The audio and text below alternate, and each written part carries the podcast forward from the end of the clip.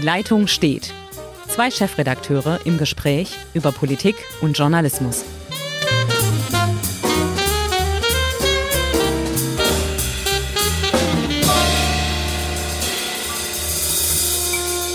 Ja, einen schönen guten Tag wünsche ich allen unseren Zuhörern hier bei unserem Podcast. Wir hatten ja eine kleine Osterpause. Mein Name ist Ulrich Becker. Ich bin Chefredakteur der Südwestpresse und am anderen Ende der Leitung diesmal nicht im Irak, sondern tatsächlich, ich glaube, in Ravensburg. Oder, Natürlich Hendrik? in Ravensburg. Ja, begrüße frohe ich Hendrik Roth.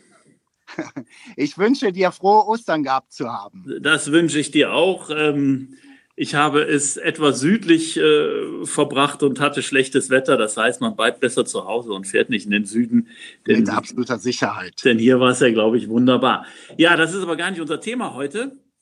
Denn ähm, wir wollen uns eigentlich ähm, darüber unterhalten, wie der Wohnungsmarkt in Deutschland aussieht und was von Bestrebungen zu halten ist, dass viele Menschen, jetzt vor allem in Berlin, mit einem Volksbegehren versuchen, Wohnungsgesellschaften zu enteignen. Und einer, der natürlich wieder auf diesen Zug aufgesprungen ist, wer sollte es anders sein? Unser Boris, der Unbeugsame aus Tübingen.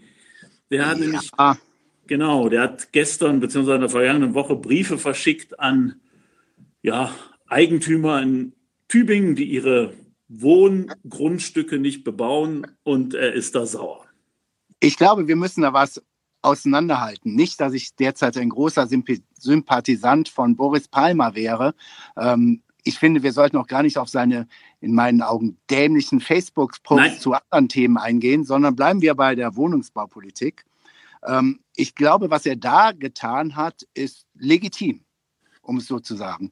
Er schreibt Eigentümer von Grundstücken an, die brach liegen und sagt, was habt ihr damit vor? Wollt ihr damit spekulieren? Dann kriegt er ein Problem. Wenn ihr im Zuge der nächsten vier Jahre verbindlich klar macht, dass ihr hier baut, ist alles gut. Was spricht dagegen? Ja, doch, doch, es spricht eine ganze Menge dagegen. Also ich finde, es gibt Grundsätze, bei uns. Und ähm, einer der Grundsätze ist halt, dass das Eigentum geschützt ist. Ich weiß, das Eigentum auch verpflichtet, Artikel 14 Grundgesetz, das ist mir klar. Aber ich finde, der Schutz des Eigentums, den so einfach außer Kraft zu setzen, wenn die Politik bemerkt, huch, da haben wir was falsch gemacht, hier läuft's nicht mehr richtig, das finde ich ein bisschen billig. Und es ist schon eine verdammt harte Androhung zu sagen, pass mal auf, mein Freund, entweder baust du auf deinem Grundstück oder in, du bekommst einen Bußgeldbescheid beziehungsweise ein Verfahren und am Ende dieses Verfahrens könnte dann der Punkt stehen, wo die Stadt Tübingen dir zwar gegen, Ent, äh, gegen Entgelt, also gegen eine Entschädigung, dieses Grundstück dann wegnimmt. Das finde ich passt nicht in unsere Landschaft. Aber ist durch die heutigen gültigen Gesetze gedeckt. Hm, es, es ist gedeckt, zumindest kann man es so auslegen. Es wird eigentlich so oder in dieser Form bei Privatleuten bisher nicht praktiziert und das auch gutem Grund. Also da gibt es natürlich nicht nur, ähm, und im Tübinger Beispiel jetzt, das sind ja keine Baulöwen, die er da angeschrieben hat oder, Nein, oder Spekulanten, das sind ganz normale Menschen und ich habe das nachgelesen bei den Kollegen der FAS, das sind da auch auch ja. ältere Menschen, die dann sagen, na ja, das ist so ein Grundstück, das wollte ich noch frei halten, wenn meine Kinder mal zurück nach Tübingen kommen, dann wollte ich da bauen. Legitim. Da bin ich komplett bei dir. Da bin ich komplett bei dir. Ähm, ich wollte nur noch mal als Nicht-Jurist trotzdem einwerfen, es gibt dieses Baugesetzbuch und da gibt es diverse Paragraphen, die definieren, wie man Grundbesitz wegnehmen kann. Also wann eine Enteignung zulässig ist. Ähm, da wird erzählt oder wird gesprochen von Baulücken innerhalb einer Ortschaft und so weiter und so fort. Ein Problem wird dann aber auch äh, die Definition für Allgemeinwohl. Und ich bin komplett bei dir, wenn da tatsächlich zum Beispiel der Fall da ist des älteren Ehepaars, was ein Grundstück hat und die haben Familie, Kinder, die irgendwo anders leben und doch irgendwann nach Tübingen zurück wollen und da bauen wollen. Da habe ich dann auch ein Problem mit dieser Enteignung. Also ich bin ja, bin auch, wir sind uns ja sehr oft einig, lieber Hendrik, deshalb ist das, macht das doch so einen Spaß. Ich bin natürlich auch deiner Meinung, dass man einfach das Eigentum nicht verrotten lassen kann, dass eine gewisse Verpflichtung besteht. Nur ich frage mich, bringt uns das der Lösung, nämlich die Wohnungsnot in diesen Städten zu beenden, bringt uns das dieser Lösung ein Stück weiter. Und da bin ich halt anderer Meinung, dass diese diese Einzelgrundstücke, ähm, die er da benennt. Ich glaube, er hat so im Sinn, es gäbe in Tübingen 500 Grundstücke und da könnte er ungefähr 1000 Wohnungen bauen. Ähm, ja. Also abgesehen davon, dass das eine rechtlich sehr heikle Sache ist, das überhaupt durchzusetzen, dass es wahrscheinlich Jahre bis Jahrzehnte brauchen würde, um das überhaupt durchzusetzen, bin ich einfach der Meinung, es ist, und dazu neigt er halt, es ist wieder sehr populistisch, es ist sehr nach außen getragen. Kann ich damit meine Wohnungsnot in Tübingen beenden? Natürlich nicht. Das ist blanker Unsinn zu denken, dass das möglich wäre. Das Allgemeinwohl, wenn Dinge enteignet werden im Straßenbau, wenn man eine, eine, eine wichtige Verbindung errichten will, da verstehe ich das alles. Da ist das Allgemeinwohl, dass der tausenden Pendler tatsächlich da, aber in dem Falle zweifle ich da ganz stark dran. Ich bin da sogar bei dir. Ich halte das auch für blanken Populismus, allerdings halt gedeckt durch Gesetze. Aber ich möchte in eine andere Richtung gehen bei dieser ganzen Debatte. Für mich ist diese ganze Diskussion um Wohnungen derzeit wirklich Populismus von allen Parteien, egal welche Ausrichtung sie haben. Dann debattiert eine FDP darüber, dass man also die über das Grundgesetz verhindern müsse, dass man verstaatlicht oder enteignen könne. Äh, dann spricht äh, CSU, sprechen CSU-Leute von DDR-Methoden, währenddessen die Linke und Teile der Sozialdemokraten und Teile der Grünen so quasi davon reden, dass sie mit ihrer Politik äh, den Menschen endlich ihr Grundrecht auf große Wohnungen garantieren kann und so weiter. Es ist blanker Populismus je nach Gusto. Und ähm, das löst uns überhaupt nichts. Also erstens glaube ich, also du hast ja vollkommen recht. Nehmen wir das Berliner Beispiel. Gehen wir mal ein bisschen weg von unserem ähm, ja. lieben Boris Palmer. Du hast recht, in dieser Diskussion wird, wird viel Populismus betrieben und jede Seite versucht halt, sich die Argumente rauszupicken, die gerade für die Klientel, die sie ansprechen wollen, äh, äh, hilft. Aber trotzdem halte ich es schon, und da bin ich dann vielleicht doch eher bei der FDP und der CSU in dieser Frage in der Argumentation, halte ich es für bedenklich, wenn man ähm, in Berlin und, und offensichtlich ist ja auch eine Mehrheit der Berliner, 53 Prozent in einer, in einer Umfrage, dafür, dass sowas durchaus denkbar sei, dass man halt diese Enteignung vornimmt, finde ich das schon bedenklich, ähm, weil, es, weil es Grundfesten unserer Marktwirtschaft wirklich erschüttert. In, ein Investor, der, ob er jetzt ein guter Investor ist, ob er, ob er alles richtig macht, das lasse ich jetzt mal dahingestellt. Mir geht es nur darum den Grundsatz. Ein Investor, der Geld in die Hand nimmt und in einer Stadt investiert und Wohnungen baut oder Wohnungen saniert, wird es nur tun, wenn er der Ansicht ist, dass sein Eigentum geschützt wird. Und wenn wir das darf ich mal ein bisschen Polemik reinbringen, Na klar. Äh, damit wir mal ein bisschen uns auch schön ähm, heiß laufen. Ähm, die Berliner lästern gerne gegen uns Schwaben und so weiter. Und wie sprechen die denn und so? Und dann kann man kann man mal hinweisen auf den Länderfinanzausgleich und so weiter und so fort. Ich kann nur sagen, Berliner geht es noch. Was ihr davor habt mit Vergesellschaftung, Verstaatlichung und ein Geschwätz, ist vordergründiger Bullshit. Und ich kann, ich würde gerne, ich habe in Vorbereitung unseres Gesprächs mir was rausrecherchiert. Ähm, du weißt natürlich sicher, mit Sicherheit, wer Cerberus ist. Hm? Mhm die griechische Mythologie. Mhm. Da ist es der vielköpfige Höllenhund, der den Eingang zur Unterwelt bewacht. Mhm. Und so heißt eine Heuschrecke, Heuschrecke wissen wir noch, Franz Müntefering 2005 ja. und so weiter, ne? wo er sagt, international agierende Hedgefonds sind Heuschrecken, weil die einfach über das Land gehen und die Leute richtig aussaugen. Der Punkt ist, der rot-rot rot-rote Senat. Ich will mal nochmal, rot-rot heißt SPD und damals hießen die noch schon die Linke oder war es noch die PDS? Müsste man mal nachschlagen. Hat Egal. 2004 die größte landeseigene Wohnungsbaugesellschaft verkauft. Und zwar an diesen vierköpfigen Höllenhund Cerberus und an ein anderes Unternehmen von Goldman Sachs.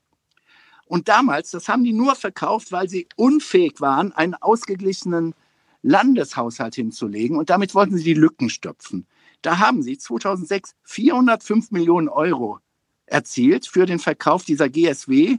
Und dafür haben sie übergeben 65.000 Mietwohnungen in etwa pro, pro Wohnung für 6.000 Euro. 2009, fünf Jahre später, haben sie diese GSW gezwungen, 15.000 Wohnungen wieder zu verkaufen, und zwar zum durchschnittlichen Preis von knapp 50.000 Euro. Sprich, die haben in, nach fünf Jahren 447 Millionen Euro verdient. Sprich, sie haben nach fünf Jahren ihr Investment schon reingeholt. Und das ging alles nur mit Spekulation, mit Ausdrücken der Mieter. Rot-Rot, Sozialdemokraten und wie nennen wir die Linke? Sozialisten, Linkssozialisten, meinetwegen auch Postkommunisten. Was ist denn das für eine verlogene Debatte, die in der Bundeshauptstadt geführt wird? Naja, aber es ist, du hast, voll, also du hast vollkommen recht, es ist ein, ein Versäumnis der Politik, das jetzt in populistischer Weise, und da setzen sich dann ja ähm, auch die, die, die Berliner SPD mit vorne dran und die Linke, die sagen, ja, jetzt müssen wir den äh, vermeintlichen Heuschrecken an den Kragen und, und müssen sie wieder enteignen. Aber sie haben selber sich diese Höllenhunde in die Stadt geholt und was machen die? Was machen gewinnorientierte Unternehmen? Sie versuchen natürlich, möglichst viel Geld zu verdienen. Das kann man, wenn man das nicht will, muss man in einer anderen Gesellschaft leben. Oder man muss als Stadt oder, oder Land sagen, okay, wir wollen nicht, dass der Markt von diesen Gesellschaften kontrolliert wird. Also betreiben wir eine aktive Wohnungsbaupolitik. Wir errichten Sozialwohnungen, wir sind am Player am Markt und versuchen so bezahlbare Wohnungen zu errichten oder wir versuchen so den Mietanstieg äh, zu bremsen. Was haben sie gemacht? Sie haben, wie du schon sagst, sich die äh, maroden Kassen einigermaßen wieder, wieder gefüllt mit dem Geld, den Verkäufen, sehen jetzt, dass, sich, dass, dass sie das einholt und sind plötzlich alle der Meinung, man müsste es, man müsste enteignen, was, was totaler Quatsch ist. Und nur mal ganz kurz nachdenken. Wenn ich jetzt eine Deutsche Wohnen oder auch eine Vonovia in Berlin enteigne. Ja. Erstens wird jeder Investor sagen, ich meide die Hauptstadt wie der Teufel das Weihwasser, weil ich werde da nicht mehr investieren. Da, wo ich mein Investment weggenommen bekomme, gehe ich nicht mehr hin. Erster Punkt. Zweiter Punkt. Die Mieten können dann überhaupt nicht sinken, weil wenn ich 100.000 Wohnungen meinetwegen der Deutsche Wohnen zwar habe, ist aber noch keine Wohnung mehr da. Die Mieten würden ja nur sinken, wenn ich mehr Wohnungen baue. Das heißt, die Leute, die jetzt da drin wohnen, dann kann ich eine Mietpreisbremse durchsetzen, ich kann die Miete deckeln, aber dass die Mieten sinken und dass Druck aus der Stadt rausgenommen werden äh, wird, Druck aus der Stadt rausgenommen wird, in die ja jedes Jahr 40.000 Menschen zuziehen, das ist Quatsch. Dazu müssen Wohnungen gebaut werden. Bei der Enteignung erreiche ich ein, zwei Dinge. Private Investoren ziehen, ziehen sich zurück und ich als Stadt habe mehrere Milliarden Euro ausgegeben und kann selber auch nicht mehr bauen. Also where's the beef? Wo ist der Effekt? Was soll das Ganze? Ja, ich muss Grundstücke ausweisen. Bauvorschriften verschlanken. Ich muss versuchen zu sagen, komm, ich, ich, ich locke äh, Investoren und sage denen, du musst 30 oder 40 Prozent Sozialwohnungen bauen. Und ich muss selber an, die, an, die, äh, an den Markt wieder. Das ist die Lösung. Ja, ich bin da komplett bei dir. Ähm, es gibt aber auch noch ein paar andere Punkte, über die man reden kann in diesem Zusammenhang. Was hat, lassen wir mal Cerberus raus, obwohl man da auflisten kann, wie stark die Mieten im Vergleich zu Durchschnittsmieten in Berlin gestiegen ja, sind. Deutlich höher, deutlich höher als der Durchschnitt. Ähm, was macht der Staat? Der Staat debattiert jetzt aufgrund Drucks vom Bundesverfassungsgericht über die Grundsteuer. Und auch da scheint es, gibt es ja immer wieder an, unterschiedliche Denkspiele. Die Grundsteuer wird aber sowohl von Eigentümern wie Mietern bezahlt. Eben da ist überhaupt nicht zu erkennen, dass es da zum Beispiel eine Entlastung gäbe. Dann gibt es dieses Baukindergeld, was eindeutig 12.000 Euro gestreckt auf wie viel, sieben oder zehn Jahre läuft. Das ist natürlich für den Mittelstand, gedacht, aber Immobilienexperten sagen, dieses Baukindergeld wird auf den Endpreis draufgeschlagen. Sprich, ich subventioniere einen Mittelstand dass sie dann trotzdem noch mal eine teurere Wohnung oder ein Haus kaufen kann. Es ist alles nicht durchdacht. Und ich denke tatsächlich, auch wenn ich zu Beginn die FDP kritisiert habe, äh, es ist tatsächlich eine Frage des Marktes. Und den Markt, der funktioniert seit langer Zeit nicht mehr. Und da sollte man ansetzen und nee. das bauen. Ja, aber das ist halt, was du zum Beispiel bei der Grundsteuer sagst. Bei uns sind ja die, die Nebenkosten im, im, im äh, 2%-Bereich, also 10 bis 12 Prozent Nebenkosten, wenn man, wenn man erwirbt oder baut. Bei den Holländern sind es, glaube ich, 2,16, 2,17 Prozent. Ja. Das heißt also, wenn wir, wenn wir es wirklich ernst meinen mit der, mit der Errichtung neuen Wohnbaus, dann muss ich da, oder neuer Wohnungen, dann muss ich da natürlich versuchen anzusetzen und da Spielräume schaffen, den Menschen mehr Spielraum geben, dass sie Wohnraum schaffen können, dass sie vielleicht auch selber äh, ähm, sich Wohnungen kaufen können oder Häuser bauen können. Aber solange die Kommunen natürlich weiterhin darauf bestehen, dass sie bei der, bei der Grundsteuer ähm, so hohe Einnahmen haben, und dasselbe gilt ja auch jetzt für den Verkauf der Wohnung, dann werde ich da keinen Effekt haben. Und das ist die eine Seite. Die andere, da wiederhole ich mich, die, die Errichtung von Sozialwohnungen. Wir hatten vor 15 Jahren 2,8 Millionen Sozialwohnungen, vor 20 Jahren. Wir haben heute noch eine Million Sozialwohnungen in der Bundesrepublik. Das heißt, die, die, die Kommunen, also vor allem die Kommunen und die Länder haben sich da komplett rausgezogen oder in großen Teilen rausgezogen und wundern sich, dass ihnen das jetzt um die Ohren fliegt. Ähm, das ist natürlich auch eine sehr kurzfristige, kurzsichtige Politik. Da hat man gedacht damals, ach, es gibt freie Wohnungen und wir brauchen keine neuen Wohnungen mehr und es gibt ja keinen Zuzug. Aber plötzlich kam die Flüchtlingskrise und plötzlich äh, hat man gemerkt, die Menschen leben in immer mehr Wohnraum, also die, der Bedarf an Wohnraum steigt, immer mehr allein äh, Singles, Alleinlebende brauchen eigene Wohnungen. Das heißt, der Bedarf an Wohnungen ist gestiegen und das hat man damals nicht sehen wollen oder nicht sehen können, weil man wieder an kurzfristigen politischen Erfolgen interessiert war. Also insofern finde ich, ist das vordergründig ein Marktversagen, weil wir natürlich ähm, gerade im Bereich einiger Vermieter schlimme Entwicklungen rausdrängen von, von Mietern. Aber es ist hintergründig und, glaube ich, viel stärker ein Politikversagen, dass die Politik das zugelassen hat. Und das, finde ich, werfe ich hervor, dass sie jetzt versucht, populistisch das zurückzudrehen, was sie über die letzten 20, 30 Jahre versäumt hat. Hier, wir hatten doch mal ganz zu Beginn unserer Podcast äh, Michael Theurer hier, den FDP-Fraktionsvize. Ja. Der zuletzt äh, Horst Seehofer äh, scharf kritisiert und ich denke mal, das kann man, diese Kritik kann man wiederholen. Äh, und man kann den Hörern einfach mal offen lassen, ob sie zustimmen oder nicht. Der sagt einfach, ähm, Moment mal, der Herr Seehofer ist nicht nur Heimatminister, sondern auch Bundesbauminister. Von dem haben wir bisher überhaupt nichts gehört. Er duckt sich weg und er sollte jetzt mal seinen Job machen, notwendige Rahmenbedingungen zum Bau von mehr und kostengünstigen Wohnungen schaffen. Das, das klingt, kann man eigentlich unterschreiben oder sagen, da gebe ich Ihnen komplett recht. Ähm, ich sehe es doch trotz allem nur ein bisschen schwieriger, wenn man in die Praxis kommt.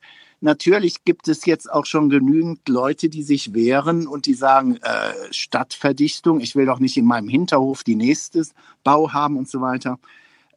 Haben wir nicht vielleicht in Deutschland wieder so ein Beispiel für unsere Debatte? Natürlich sind wir für Windenergie, aber bitte die Stromleitung nicht durch meinen Vordergarten. Natürlich bin ich für dieses und jenes, aber nicht, wenn ich persönlich davon belastet werde. Ähm, wenn der Seehofer jetzt alles vereinfachen würde, das würde ja nicht zwingend heißen, dass die Kommunen auf einmal nicht auf Widerstand vor Ort stoßen würden. Ja, aber ich glaube, das ist ja, da hast du, hast du recht, das ist so ein grundsätzliches Problem, das wir in Deutschland haben, dass wir, äh, also wir sind in der, in der Erkenntnis und in der Analyse unserer Probleme brillant. Wir wissen, wo es hakt, wir wissen, was nicht funktioniert. Das geht über die Windenergie, über die Versorgung mit, ähm, mit digitaler Technik halt bis hin zu den Wohnungen. Nur bei der Umsetzung ähm, hapert es halt an allen Ecken und Enden, weil wir entweder in den politischen Prozess nicht vorankommen oder halt diese Widerstände haben. Und das ist natürlich ein Ding, also wenn ich in einer Innenstadt wohne, dann weiß ich doch oder bin, bin mir mehrerer Dinge bewusst es ist enger als auf dem Land. Ich habe zu, vielleicht neben mir oder über mir oder, oder links, rechts habe ich halt Menschen wohnen, die mir vielleicht auch mal ins Zimmer reinschauen. Ich habe natürlich auch äh, Belastungen durch, durch Lärm, sei es durch Autos, sei es durch meinetwegen auch Nachtschwärmer oder wogegen Menschen ja auch klagen, gegen Kindergärten.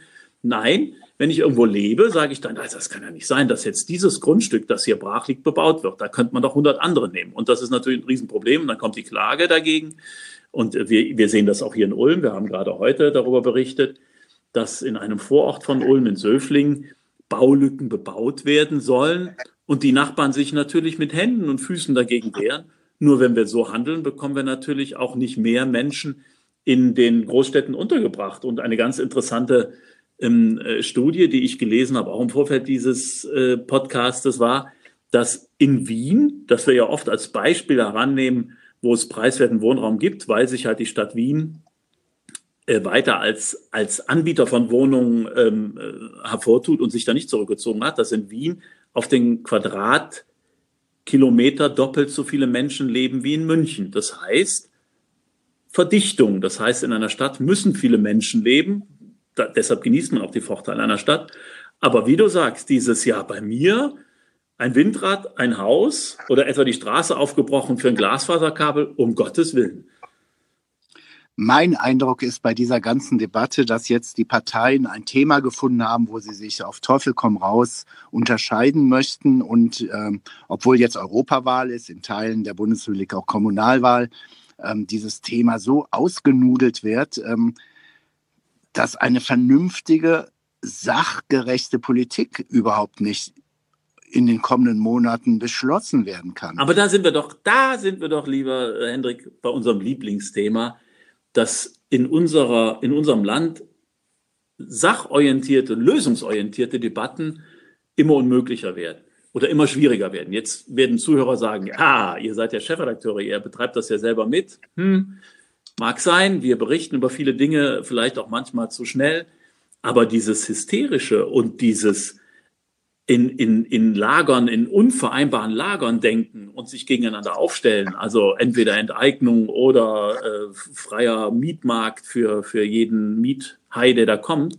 dieses Hysterische, finde ich, das nimmt extrem zu, befeuert durch soziale Netzwerke, befeuert durch, ich gebe es ja auch zu, Medien. Ähm, ja, aber auch befeuert durch, nenne ich es mal so, durch Auszubildende im Amt des Generalsekretärs, wie Paul Ziemiak von der CDU, der aufgrund der ganzen Irrungen und Währungen innerhalb der, nennen wir es mal so, Nach-Merkel-Zeit durch den Wahlsieg von AKK auf einmal hochgeschwemmt wurde zum Generalsekretär. Der hat jetzt gebracht ähm, den guten Spruch, äh, und zwar in Richtung Grüne, weil die Grünen auch herumeiern, muss man so sagen. Die Grünen eiern herum und trotzdem kommt dann vom Ziemiak so eine Sache, es kommt für uns nicht in Frage, mit jemandem zusammenzuarbeiten, der mit Enteignung Politik macht. Das sind Methoden, die kennen wir aus der DDR. Ja, aber was soll denn dieser Schwachsinn? Ja, aber das, das, das ist doch das Ding, was, genau, genau wie du sagst, das ist das Ding, was ich auch bemängle. Da kommt dann die, die, die ganz große Machete, da kommt kein Florett mehr, die Machete und natürlich kommt dann DDR-Sozialismus, bumm. Und das ist natürlich eine Argumentation, die äh, einfach äh, übertrieben ist, wobei man an, an andererseits auch sagen muss, ähm, der liebe, der liebe Herr Habeck, ja, äh, ja, also der, der, der Messias der grünen Bewegung, unser, unser schönster, große Philosoph, der große Philosoph, der schönste grauhaarige Deutschlands, ähm, all das, der, der, ja, hm, am Ende könnte man eine Enteignung vielleicht nicht ausschließen, allen wohl, niemand wehe, das ist das Programm von Habeck. Und ähm, ja, also da fragt man sich auch, was denn nun und, und warum denn nun und äh, positionier dich doch mal. Ähm, auch das, dieses Geeiere ist natürlich schrecklich und Zimiak, ja, das ist, das ist alte, alte CDU-Schule. Sozialismus geht auch, geht auch in die DDR, wenn es dir hier nicht gefällt, was bis äh, Ende der 80er Jahre ein geflügelter Spruch war. Die Frage ist jetzt, was tun? Ähm, es wird wieder mehr gebaut ist de facto so, Wachstum um die 9 Prozent, aber es wird nicht so schnell gehen. Ähm, gibt es irgendwelche konkreten Maßnahmen, die ergriffen werden können, um tatsächlich ähm, ansatzweise bezahlbaren Wohnraum in so Metropolen hinzubekommen? Denn die Mietpreisbremse, die greift ja offensichtlich nicht. Also ich glaube, ich hatte es ja eben angesprochen, es gibt mehrere Punkte. Der erste Punkt ist sicherlich, die Verdichtung, die, die mehrere Städte, ähm, zum Teil auch erfolgreich hier im Süden, auch erfolgreich versuchen. Da ist dann unser Boris Palmer natürlich Methode fragwürdig, Ziel absolut korrekt. Das heißt also in den Städten die Baulücken, die es noch gibt, verdichten. Das Zweite ist, wir müssen über die grüne Wiese nochmal reden. Flächenverbrauch ist ein großes Problem. Trotzdem, wenn wir so einen großen Bedarf haben, muss es auch wieder möglich sein, Baugebiete auf der grünen Wiese auszuweisen, die man vielleicht heute auch intelligenter bebauen kann, als das in den 60er Jahren der Fall war. Ich finde, das Dritte ist halt tatsächlich, die Bauvorschriften zu entschlacken. Wir haben inzwischen, ich glaube, 20.000 DIN-Normen, ist eine unglaubliche Zahl, also Bauvorschriften, die den Menschen, die bauen wollen, ob es jetzt Bauherren sind oder, oder Investoren, auch das Leben schwer machen.